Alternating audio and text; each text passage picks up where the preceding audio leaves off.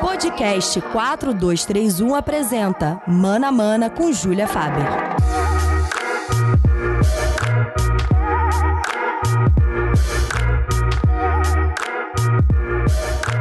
E aí, galera, sejam muito bem-vindos a mais um Mana Mana é, antes da gente começar, eu quero lembrar vocês, como sempre, né, que se você gosta do nosso trabalho, tá curtindo o nosso conteúdo e quer contribuir para que dure por muito mais tempo esse podcast, seja nosso sócio torcedor, vai lá no apoia-se, apoia.c barra podcast 4231 e também, claro, nos siga nas nossas redes sociais. Se você ainda não faz isso, você está completamente errado. Vai lá, porque a gente está sempre postando muita coisa legal com o nosso estagiário Gabriel, que arrasa demais. Mas bora para o nosso programa que hoje vamos falar da final do Campeonato Brasileiro.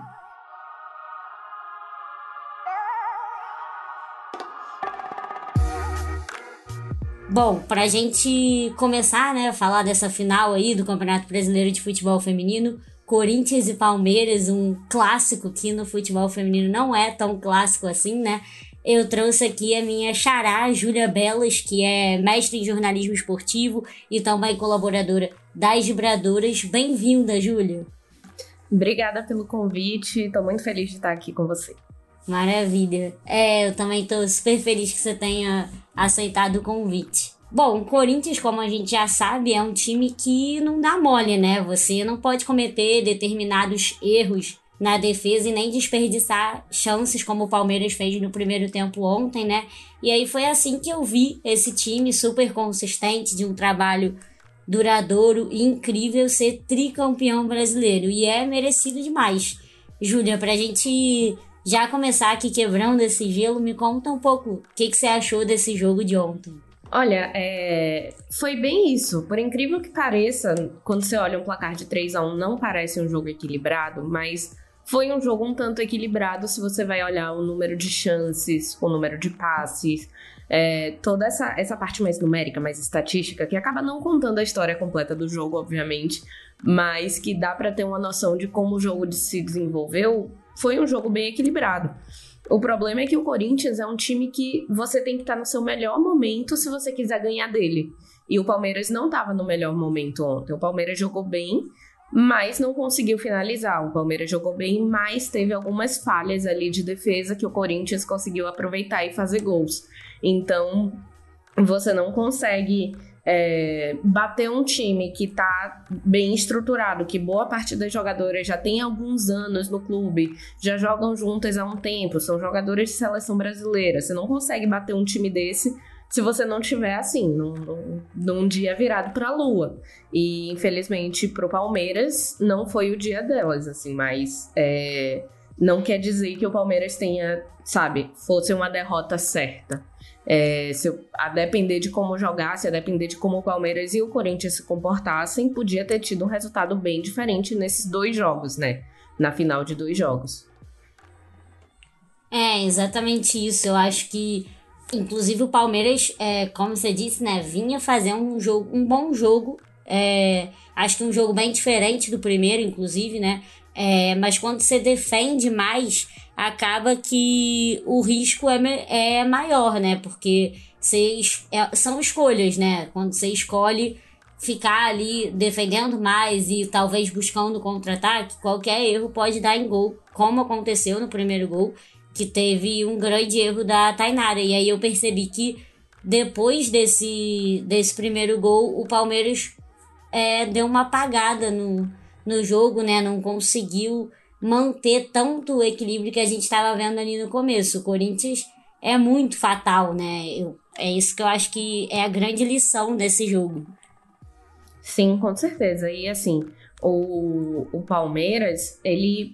Nossa, o time entrou em campo indo muito para cima. Precisava fazer gol, né? Não, não adianta nada você entrar 100% defendendo em um jogo que você precisa ganhar. Mas, assim, logo no começo, o Palmeiras teve umas quatro chances, assim, nos primeiros 10 minutos, que foram desperdiçadas por, sabe, falha de finalização, coisa que acontece, né? Nem todo chute é gol. Mas. Exato. Mas é muito incrível você olhar esse jogo, como ele se desenvolveu, como o Palmeiras estava num, numa vibe de não, eu vou fazer esse gol agora. Então, as jogadoras estavam chutando a bola por chutar, assim. Você tá tentando finalizar porque você precisa que essa bola entre de alguma maneira. E sabiam que uma zaga ali corintiana não ia ser muito difícil de você encontrar um espaço. Então elas tentaram muito chutar de fora da área, tentaram um pouco de bola aérea, mas foi bem pouco assim no comecinho do jogo. Mas ali naquela falha não não teve como segurar. E nossa, a Adriana jogou assim lindamente, joga muito, ela joga muito já há um tempo, mas assim, ela jogou lindamente porque ela viu aquele espaço, ela conseguiu passar, ela fez a jogada também do. do ela fez o, o outro gol com uma, uma movimentação incrível dela pelo meio da defesa do Palmeiras, que ela consegue achar um espaço onde ela fica praticamente sozinha para só receber a bola e dar aquele chute incrível no, no ângulo e no terceiro gol também, ali a movimentação de Vicky Albuquerque, que já estava tentando fazer aquela bicicleta desde o começo do jogo, conseguiu fazer.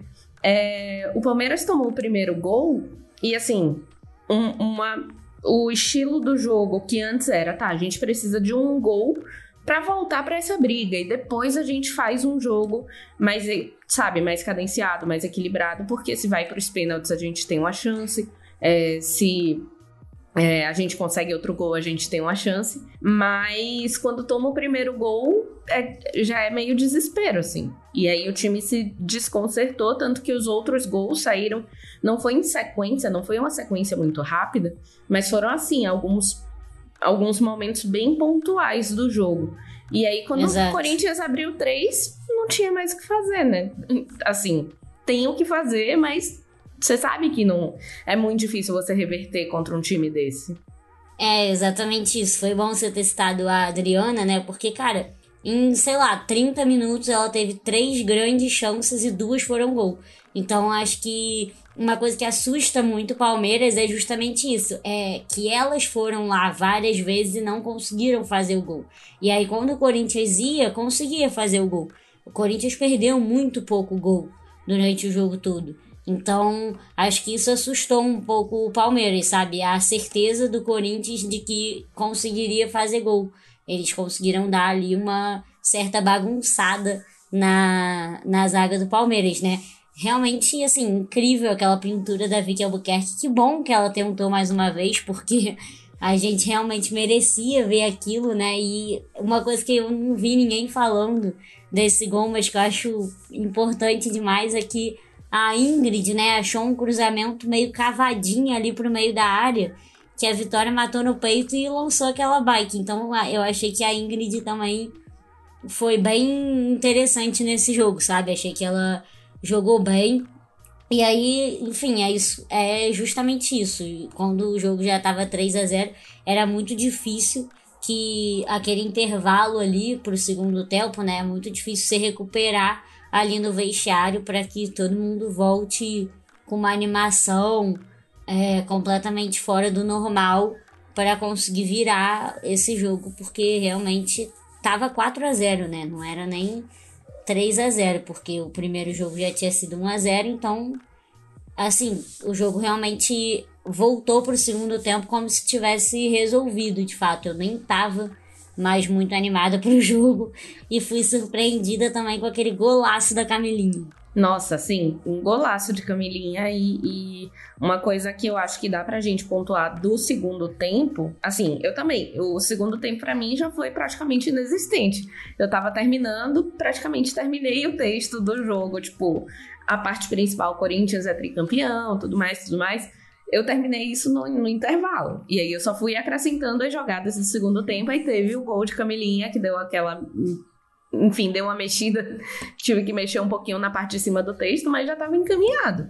É, não tinha outro, outro resultado em mente, assim. Seria um milagre divino de todos os santos se unindo ali para colocar a mão na cabeça do Palmeiras se o Palmeiras conseguisse virar. Mas o segundo tempo, eu acho que uma das coisas que a gente pode pontuar é que o, o Corinthians, ele não tirou o pé, mas ele também não quis arriscar, não quis deixar pra sorte, sabe? Tipo, é, não, não foi tanto para cima, não ficou jogando tão aberto, não ficou tão, sabe, se jogando e fazendo vários gols de uma vez, mas ou chutando várias vezes, mas também o Corinthians, tipo, fechou muito a marcação ali no meio de campo. Então, você vê o Palmeiras não conseguindo passar a bola da linha do meio de campo. E elas tocavam a bola, elas tinham a posse de bola, só que elas não conseguiam avançar, porque o Corinthians estava naquela marcação ali cerrada para não deixar também, não deixar encontrarem um espaço como o Camilinha encontrou e só chutou, sabe? É, acho que o, o, Corinthians respeitou muito o Palmeiras nessa final. Eu acho que nos dois jogos, principalmente no primeiro, mas no segundo também, eu acho que o Corinthians, tipo, foi uma final que foi disputada com um adversário, sabe? Que podia Considerou que era um muito perigo. adversário à altura, né? Exato. É verdade, eu concordo bastante contigo. É, inclusive, no gol da Camilinha mesmo, a gente consegue ver isso, né? Que não foi nada fácil. Ela driblou as, as zagueiras, conseguiu ali com muita força e persistência passar por ali para acertar aquele chutaço. E realmente, cara, é, apesar de eu concordar com você, né, que o Corinthians realmente respeitou bastante o Palmeiras e, e conseguiu o que conseguiu totalmente por talento mesmo, é um time bem treinado. Mas foi um jogo muito diferente do que a gente viu no primeiro jogo, né? Que foi um jogo bem truncado, com bastante faltinha besta, que a gente viu que a marcação do Palmeiras foi bem firme, que eles também apostaram mais na defesa. Só que aí foi justamente isso, né? Quando você aposta num jogo desse, você toma um gol e aí já vai ter que ir pro segundo jogo com uma postura que talvez você não esperava ter que ir, né? Isso uhum. Que acredito que o Palmeiras é, esperava muito mais ter conseguido sair com pelo menos um empate daquele primeiro jogo. E aí, quando é. isso saiu do controle, ficou muito difícil, porque o Corinthians veio realmente pro segundo jogo com tudo, com vontade de atropelar, vamos dizer. É exatamente o que eu penso. Aquele primeiro jogo foi muito truncado. E, assim, o Palmeiras conseguiu segurar bem o Corinthians. Eu acho que se tivesse errado mais vezes, como errou, eu acho, mais vezes em, em posicionamento, em, em, passe, nesse segundo jogo, se o Palmeiras tivesse errado em um nível parecido, teria tomado os três no primeiro jogo. É, eu acho que no primeiro jogo elas entraram em campo muito com a noção de tá, a gente precisa se fechar a gente precisa ter uma chance de decidir isso no segundo, sabe? Então, Exato. conseguir um empate seria sensacional, obviamente, mas ainda assim não teria nada ganho, muito pelo contrário, ainda é o Corinthians, era o Corinthians jogando em casa, era o Corinthians, enfim, que tricampeão, Corinthians que o time já joga junto há muito tempo, então é, é muito difícil você entrar para um jogo desse, você não entra pensando, tá, como eu vou ganhar? É, tá, como eu vou impedir elas que sempre ganham de ganharem de novo? E depois eu faço a minha parte. Eu acho que é um pouco é essa, essa mudança de chavinha, assim.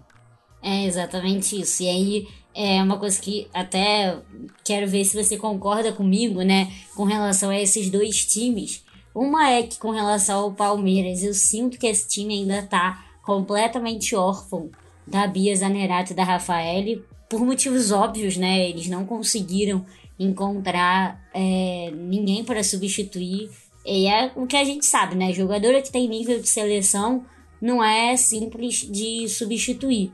E com relação ao Corinthians é que o Arthur Elias, ele é um fenômeno, ele sabe mais, demais de futebol, ele sabe demais de futebol feminino e por isso que ele é tetracampeão brasileiro. Exato, e assim, você você pega por exemplo, a artilheira do campeonato é a Bia Zanerato, mesmo tendo saído tem meses já do país. É, é uma jogadora claramente muito, muito, muito acima da média, muito acima do nível que a gente estava vendo. É, eu nem entro, eu entro no mérito da Rafael pensando, eu não sei se o Palmeiras teria tomado o gol que tomou no primeiro jogo e o primeiro gol que tomou agora se ela estivesse em campo não consigo. Enfim, a gente não consegue prever, né? O que não aconteceu, ah, o que é, poderia claro. ter acontecido. Mas é, eu não sei se teria.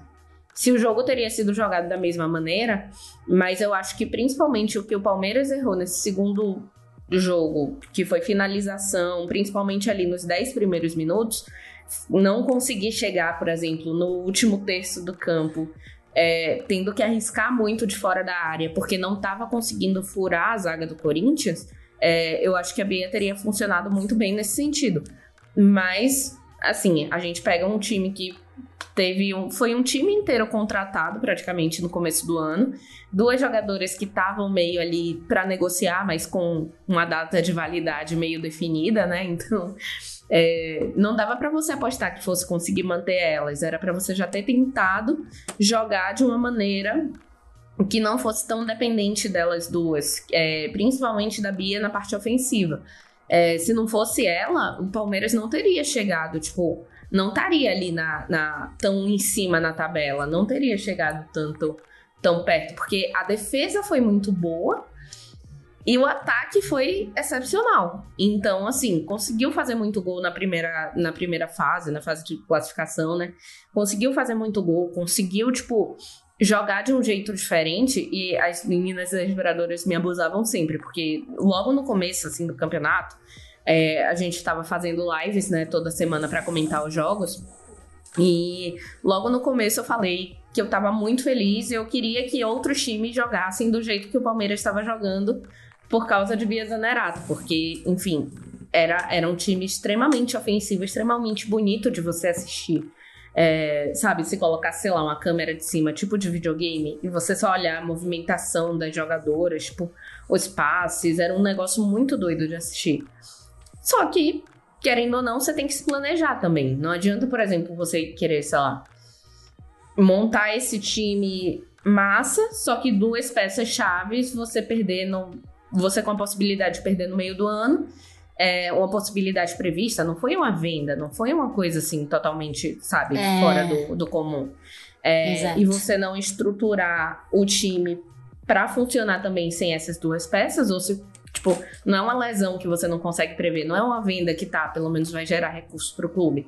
É, e também o fato de que, assim, foi um time que foi contratado no começo do ano, então fez um trabalho muito bom de transformar aquele grupo de jogadoras que foi contratado, enfim, de vários lugares diferentes e tudo mais, a jogarem como um time. O negócio é agora, você precisa manter esse time, você precisa é, fazer elas continuarem jogando bem, fazer elas continuarem jogando juntas para investir nesse time e aí ano que vem, se esse ano conseguiu chegar na final, ano que vem o que é que consegue fazer? Se conseguir, sabe, manter uma estrutura parecida. É, é muito interessante pensar isso. E é a chave do Corinthians, né? O Corinthians é um time que investiu no futebol feminino já um pouco antes, um tanto antes do Palmeiras. Então, esse time tem várias jogadoras que são formadas na base, é, que são formadas, tipo, que tem uma formação um pouco mais extensa, né? Porque a gente sabe também que a formação de, de fundamentos, essas coisas é um pouco mais difícil no futebol feminino, porque nem todas têm a oportunidade de jogar campeonatos desde muito novos. É, e também jogadores que estão jogando juntas há mais tempo. Então, quando o Corinthians contrata Exatamente. uma ou duas ou três jogadoras, elas têm que se encaixar no time, não o time tem que se montar para elas, sabe? E isso é exatamente. fundamental. É, é exatamente isso, porque o Palmeiras é, fez, se eu não me engano, 14 contratações no começo da temporada, e aí realmente foi surpreendente, né?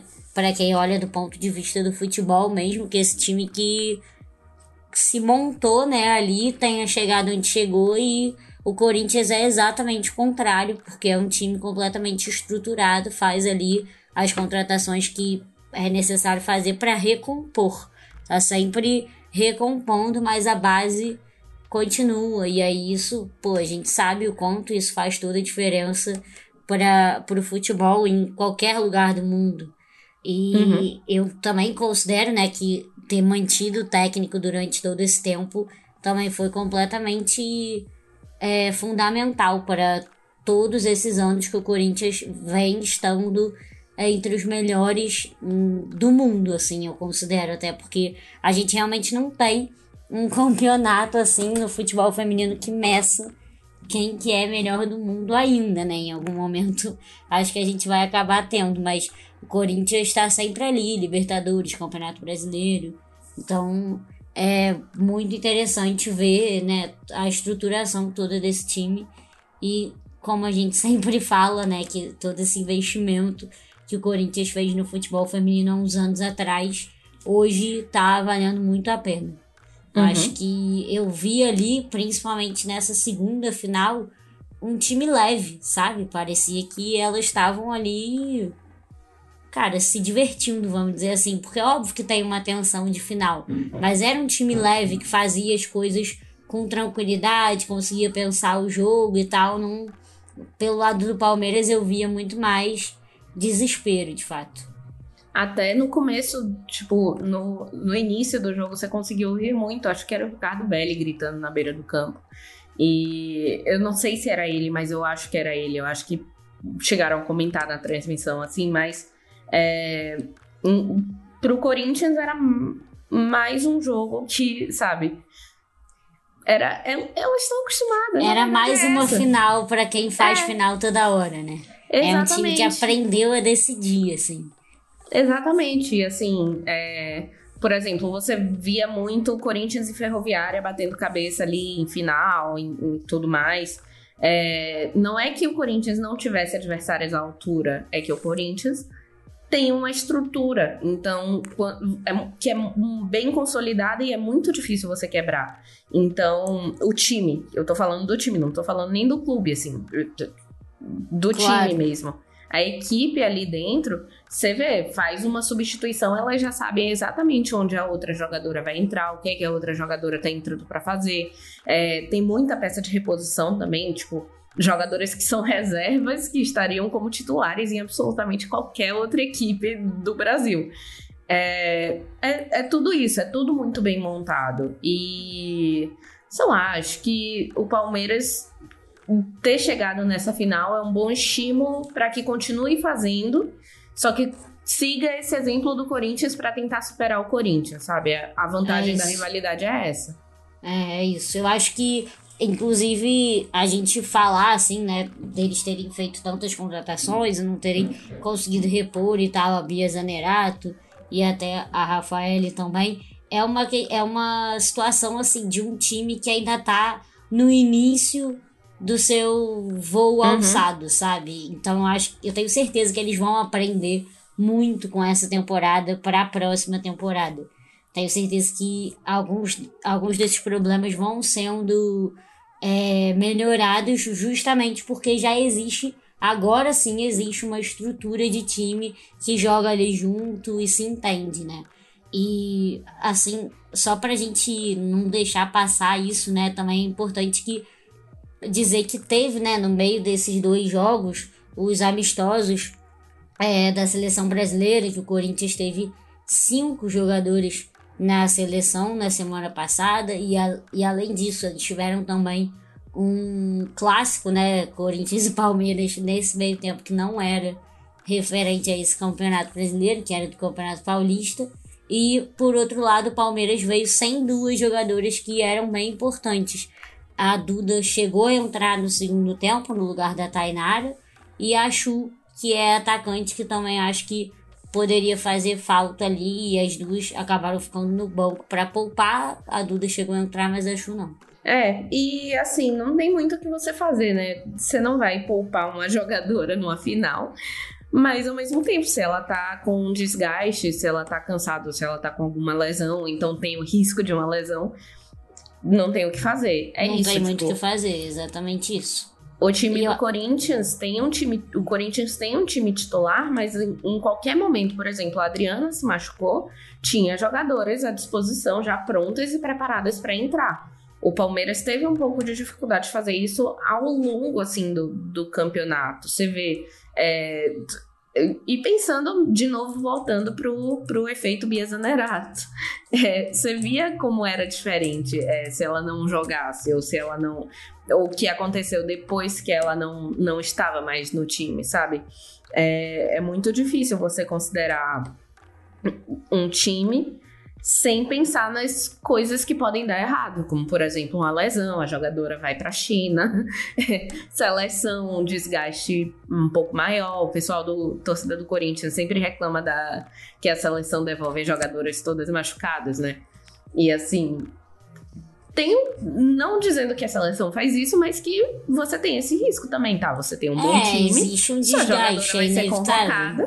É, ela vai E jogar mais do que ela pra- estaria jogando. Se a gente parar pra pensar logicamente, isso também é bizarro, né? Ter a, a final do Campeonato Brasileiro é a coisa mais importante que existe no futebol brasileiro. E aí você ter amistoso de seleção e um jogo aleatório do Campeonato Paulista nesse meio tempo, entre as duas finais, é com muita falta de planejamento, assim. É, eu acho isso completamente errado, sabe? o maior esforço possível tem que ser feito para que as duas finais sejam seguidas e para que os times estejam na condição das finais, pensando com foco total naquilo, porque é de fato o que existe de mais importante no futebol brasileiro. Sim. Eu não sei dizer, por exemplo, foi a primeira, primeira convocação pós-Olimpíada, então eu não sei dizer até que ponto a CBF considerou isso, é, sei lá, de falar. Porque, se eu não me engano, foram oito jogadoras que jogaram o primeiro jogo que estavam na, na, na convocação, acho que foi um número desse. E, assim, tanto do Corinthians quanto do Palmeiras. E de você olhar para as jogadoras e de você olhar para o calendário e dizer, não, é melhor que a final seja, é, sabe, é melhor que a gente convoque só jogadoras de outro lugar, ou então só jogadoras de outros times, ou então tente só tirar uma ou duas peças no máximo desses dois, desses dois times, porque, enfim, vai ter a final. Só que pensando, se eu tivesse a, a mente de, de Pia Sundhag, coisa que eu não tenho, mas se eu tivesse, assim, eu imagino que ela pense, cara, no que vem tem Copa América, é, no outro ano já tem Copa do Mundo e no outro ano já tem a Olimpíada. Tipo, ela não pode se dar o luxo de perder. Perdeu muitos amistosos já, jogos no geral, antes da, da Olimpíada. Ela não pode se dar o luxo de perder. Ela já tem um, um ciclo curto aí, vai ser tudo muito mais Exato. apertado. Então, assim, eu entendo, obviamente, o lado do time, da torcida e dos torcedores e das próprias jogadoras de que realmente você não, não pode colocar elas pra jogarem além do que elas estão. Não preparadas, mas assim, além do que o corpo aguenta, né? Elas são profissionais que, que precisam também jogar sempre, estar sempre na melhor condição física. Mas, ao mesmo tempo, o, o relógio tá passando, sabe? Tipo, daqui a pouco já tem outra data FIFA. A gente ainda não sabe, a CBF ainda não falou o que vai fazer nas próximas. A gente ainda não tem programação de amistoso, então é, eu imagino que até esse, essa, essa noção da Pia de tentar trazer jogadoras que estão mais no Brasil é para tentar ter jogadoras que se conhecem mais do que, por exemplo, você pegar, sei lá, duas que jogam na Inglaterra, três que jogam na Alemanha, sim, sei lá, duas dos Estados Unidos e jogadoras Acaba que... mesclando menos, né? É, e aí elas acabam ficando sempre muito afastadas. Era uma crítica que eu tinha muito à seleção masculina. Acho que naquela época, entre, sabe, Copa de 2010, por aí, que era. eh, Assim, os jogadores não se viam praticamente, a não ser quando eles estavam na seleção. E era muito estranho isso, porque como é que você espera entrosamento? Aí sempre o primeiro jogo, sei lá, ia jogar uma sequência de três jogos. Aí o primeiro jogo era meio ruim, no segundo já tava melhor, e no terceiro você conseguia ver um- realmente como o time funcionava. E aí É. o terceiro já era o último, não dava mais tempo de manter, né? É, e aí você passava mais alguns meses sem esses jogadores se enfrentarem, sem esses jogadores se, sabe, jogarem juntos. Eu acho que talvez ela tenha enxergado isso como uma, uma alternativa, ter jogadoras que jogam pelo menos o mesmo campeonato. Então, sei lá, Corinthians e Palmeiras. Teve três jogos só nas últimas duas semanas. É, É, exato. Se conhecem elas se muito mais, conhecem. mesmo que seja jogando contra e não junto. Exatamente, elas se conhecem, elas sabem como cada jogadora se posiciona, elas sabem como cada jogadora é, usa a bola, pensa no, no jogo mesmo. Então, talvez seja uma alternativa que ela esteja pensando, assim, para montar uma estrutura, porque a gente ainda sabe que está nesse começo de formação de uma nova estrutura de seleção. Então, para montar uma estrutura de um time que realmente vai ser competitivo ano que vem, não, porque a Copa América enfim, normalmente a gente ganha, mas que vai ser competitivo, tipo, na Copa do Mundo, sabe? Claro, é, isso daí é fundamental, é um bom ponto que você colocou que eu também nem tinha colocado em mente. Não que eu esperasse, né, que essa atitude fosse vir da Pia, porque eu acho que a partir do momento que tá ali, né, o jogador, a jogadora disponível, é, a técnica vai convocar, e é isso. Eu acho que esse tipo de planejamento precisa ser uma coisa maior mesmo, vir da uhum. CBF ou, enfim, da confederação responsável que seja naquele momento, né? Mas concordo muito com isso que você falou, faz total sentido, elas se conhecem muito mais. É, Palmeiras e Corinthians é um ótimo exemplo para mostrar que de fato elas jogam juntas ou contra toda hora. Exatamente. E é você pensar, né? É, assim, eu não torço nem para Palmeiras nem para Corinthians, então por mim vai todo mundo para a seleção. Mas o, Certíssimo, o... eu, eu torcendo sou assim. Exatamente. Mas quando você pensa na estrutura mesmo dos times e do campeonato, o time tem que se preparar para essas eventuais perdas, seja para ir para a China ou então para jogar pela seleção. E não, sabe, a seleção se adaptar a isso. Acho claro. é isso. É, é meio uma, uma mudança de, de mentalidade, mas as coisas vão avançando, né? Então, você pegar, por exemplo, o ano que vem, se a gente for pensar no ano que vem, que realmente vai ter um campeonato, enfim, de seleção, então deve ter uns amistosos, principalmente contra as seleções da América do Sul, são jogos que são mais pegados, a gente viu próprios jogos contra a Argentina. É, vai ter que ter um pouco essa coisa, né? De tá, a gente precisa ter as nossas jogadoras para o nosso, nosso campeonato brasileiro normal, mas a seleção precisa das jogadoras para conquistar, sei lá, a Copa América. Então, como é que você faz esse equilíbrio, né? Eu acho que cada dia que passa e o fato da Pia e da Aline e da Duda e dessa galera toda ter acompanhado tão de perto essa fase final do brasileiro, a final do brasileiro A2 também, ter olhado com um pouco mais de carinho para como os times estão jogando, eu acho que elas conseguem entender que realmente é, talvez trabalhar com o clube seja um bom jeito de conseguir equilibrar isso daí. Pô, com certeza. Eu acho que é uma ótima solução pensando na realidade da nossa seleção brasileira feminina, porque se a gente for fazer um paralelo com a seleção masculina é muito diferente, né? Porque pelo peso que tem o Brasil masculino no futebol mundial, a gente tem. É, a gente pode se dar ao luxo de tomar certas decisões com relação aos jogadores que eu não acho que a gente possa fazer no feminino. Eu acho que no feminino não tem essa de ah, vamos chamar só quem joga no Brasil ou só quem joga fora. Não, não tem como fazer essa, esse distanciamento. A gente tem que chamar o que acha que tem que chamar, o que vai ser o melhor e pronto, porque de fato é completamente outro cenário e pra gente uma Copa América é muito importante. Exatamente.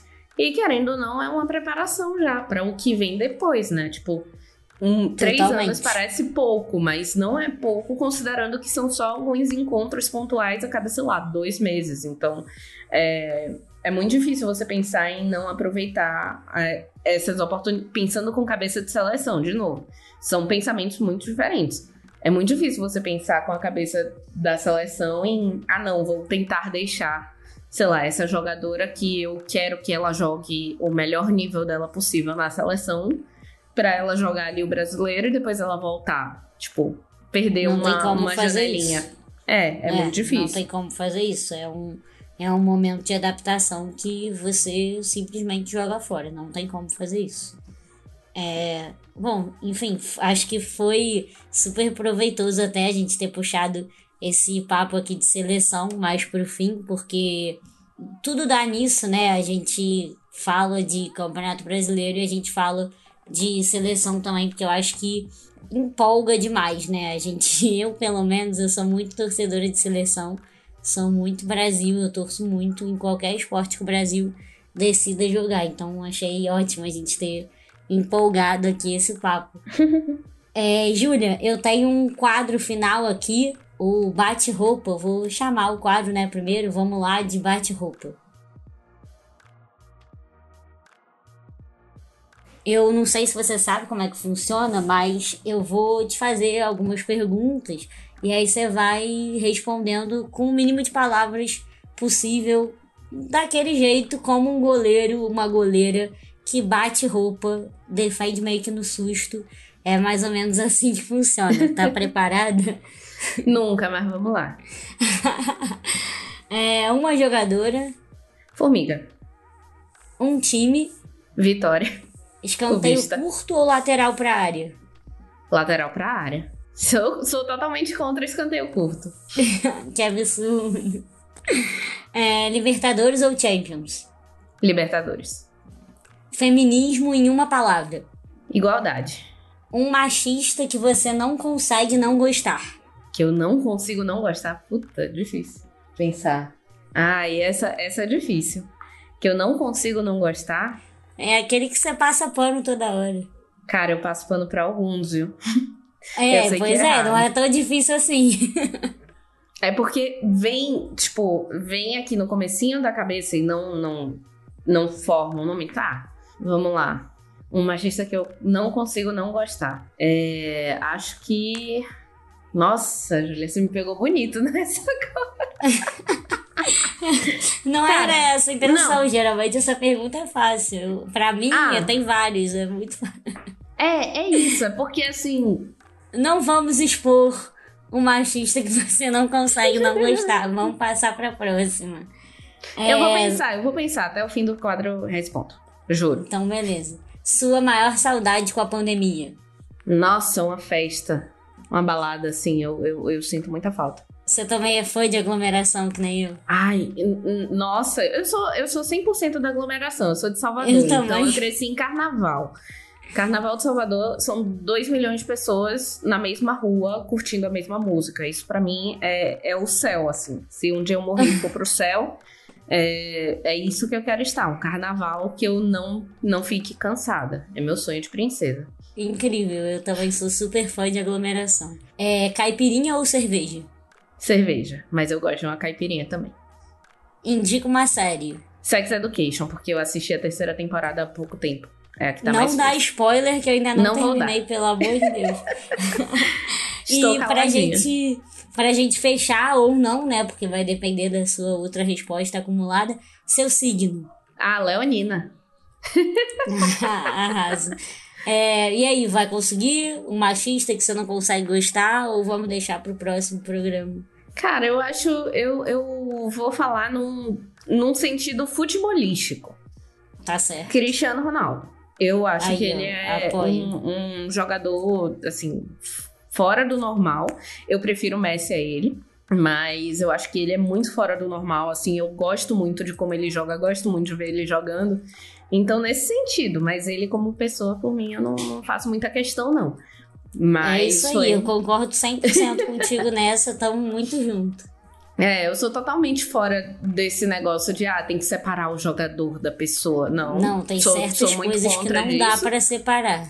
Exato. E mais o jeito que ele joga e o, a, o tempo que ele joga em alto nível, em altíssimo nível, é, é, é coisa de doido, assim. Então, ver ele jogando assim, você coloca, sabe, um pouquinho pro lado, dá uma esquecidinha por 90 minutos e admira, depois você volta a, a falar mal.